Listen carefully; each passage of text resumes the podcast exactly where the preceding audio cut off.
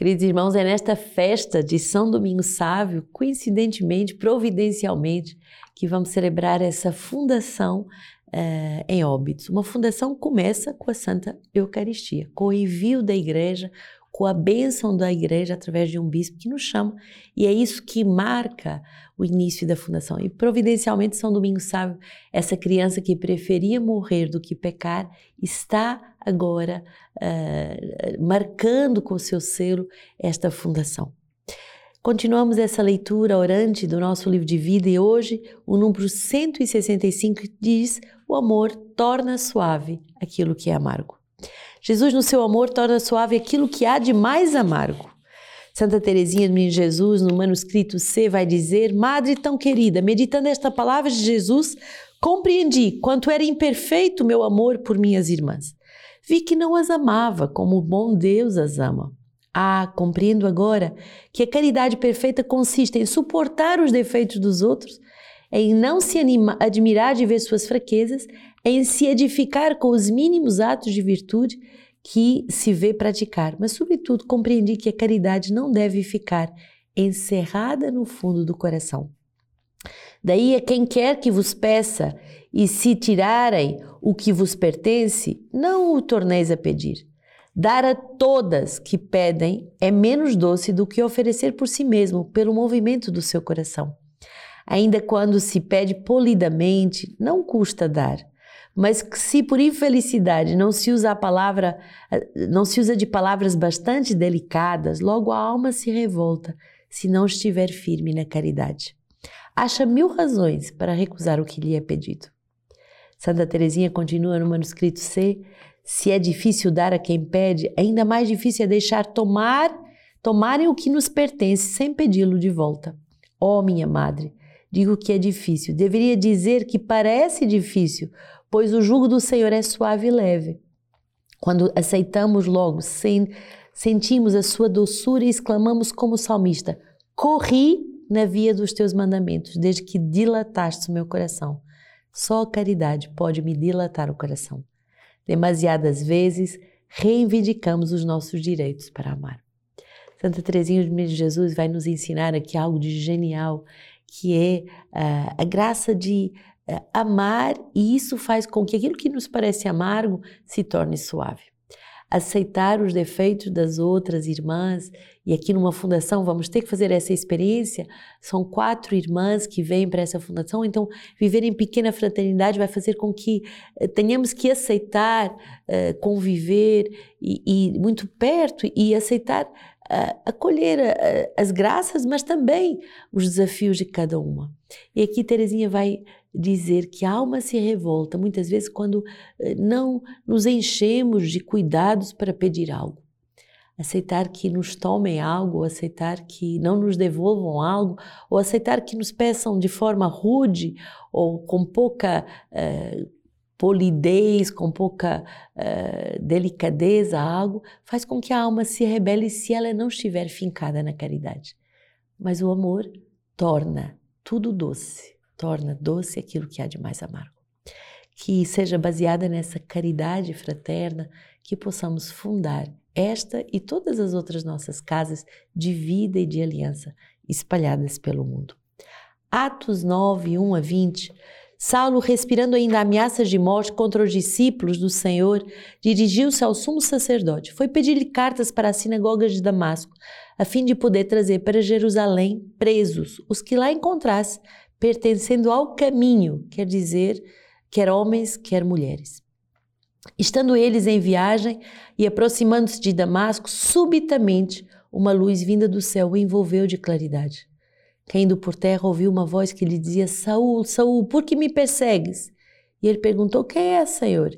E a resposta: Eu sou Jesus a quem tu estás perseguindo. Mas levanta-te, entra na cidade e te, te dirão o que deves fazer. Os homens com que eles via viajavam detiveram-se emudecidos de espanto, ouvindo a voz, mas não vendo ninguém. Saulo ergueu-se do chão, mas, embora tivesse os olhos abertos, não via nada. Conduzindo-o então pela mão, fizeram-no entrar em Damasco. Esteve três dias sem ver e nada comeu nem bebeu. Ora, vivia em Damasco um discípulo chamado Ananias. O Senhor lhe disse em visão: Ananias. E ele respondeu: Estou aqui, Senhor. E o Senhor prosseguiu: Levanta-te, vai pela rua chamada direita e procura na casa de Judas por alguém do nome de Saulo de Tarso. Ele está orando e acaba de ver um homem chamado Ananias entrar e lhe impor as mãos para que recobre a vista. Ananias respondeu: Senhor, ouvi de muitos a respeito deste homem. Quantos males fez a teus santos em Jerusalém? E aqui está com a autorização dos chefes dos sacerdotes para prender a todos os que invocam o teu nome. Mas o Senhor insistiu: Vai, porque este homem é para mim um instrumento de escol para levar o meu nome diante das nações pagãs, dos reis e dos filhos de Israel. Eu mesmo lhe mostrarei quanto é preciso sofrer em favor do meu nome. Ananias partiu, entrou em casa, impôs sobre ele as mãos e disse: Saul, meu irmão, o Senhor me enviou, Jesus, o mesmo que te apareceu no caminho por onde vias. É para que recuperes a vista e fiques repleto do Espírito Santo. E logo caíram-lhe dos olhos umas como escamas e recobrou a vista. Recebeu então o batismo e, tendo tomado o alimento, sentiu-se reconfortado. Saulo esteve alguns dias com os discípulos em Damasco e imediatamente nas sinagogas começou a proclamar Jesus, afirmando de que ele é o Filho de Deus. Esta passagem de Atos 9 é o primeiro testemunho da iluminação de Saulo e é de uma beleza, porque nós vemos Saulo que é um homem radical. Ele era radical na perseguição uh, dos discípulos, ele era radical no mal, mas depois, quando ele é iluminado, ele faz ser radical em obedecer ao Senhor. Subitamente essa luz vem e imediatamente após o batismo, Saulo vai pregar. Como ele faz isso? Porque tem no meio da perseguição, da iluminação e da, do sua uh, ida e missão, a igreja, na pessoa de Ananias, que obedece ao Espírito Santo e que vai ser esse canal uh, da formação do batismo de Saulo. É isso, uma fundação é uma, uma comunidade que está disponível em oração. Eh, esse Ananias estava em oração e uh, o Espírito Santo uh, vai fazer-lhe um pedido de uma missão. Vai aquele homem que tem fama de ser uh, tão agressivo, tão contra as coisas de Deus, mas vai, eu te envio, impõe sobre ele as mãos e faz com que ele volte a ver. Esse trabalho de iluminação ajudar as almas a serem iluminadas e a voltarem a ver a sua missão. É o trabalho dos discípulos missionários. Salmo 116 é certamente o salmo mais curto. Louvai ao Senhor, nações todas, glorificai-o todos os povos, pois seu amor por nós é forte e sua verdade é para sempre. Por que, que vamos nos quatro cantos do mundo? Porque a palavra nos pede que todos os povos possam conhecer o Senhor, todos os povos possam louvá-lo, todas as nações possam experimentar como o seu amor é forte. João 6, 52 a 59, os judeus discutiam entre si, dizendo: Como é que este homem pode dar-nos a sua carne a comer? Então Jesus lhe respondeu: É verdade, é verdade vos digo: se não comerdes a carne do filho do homem e não beberdes o seu sangue, não tereis a vida em vós. Quem come a minha carne e bebe o meu sangue tem a vida eterna, e eu ressuscitarei no último dia. Pois a minha carne é verdadeiramente uma comida e o meu sangue é verdadeiramente uma bebida. Quem come a minha carne e bebe o meu sangue permanece em mim e eu nele. Assim como o Pai que vive me enviou e eu vivo pelo Pai, também aquele que de mim se alimenta viverá por mim. Este é o pão que desceu do céu, e ele não é como os que os pais comeram e pereceram. Quem come este pão viverá eternamente. Assim falou ele, ensinando na sinagoga de Cafarnaum. Eu vivo pelo Pai. Cada um de nós, os missionários em particular, mas eles vão num lugar para ensinar que todos, ao nos alimentarmos da Eucaristia, aprendemos a viver pelo Pai. Quem vive pelo Pai, quem vive de acordo com a vontade do Pai, quem vive segundo os desígnios de amor do Pai.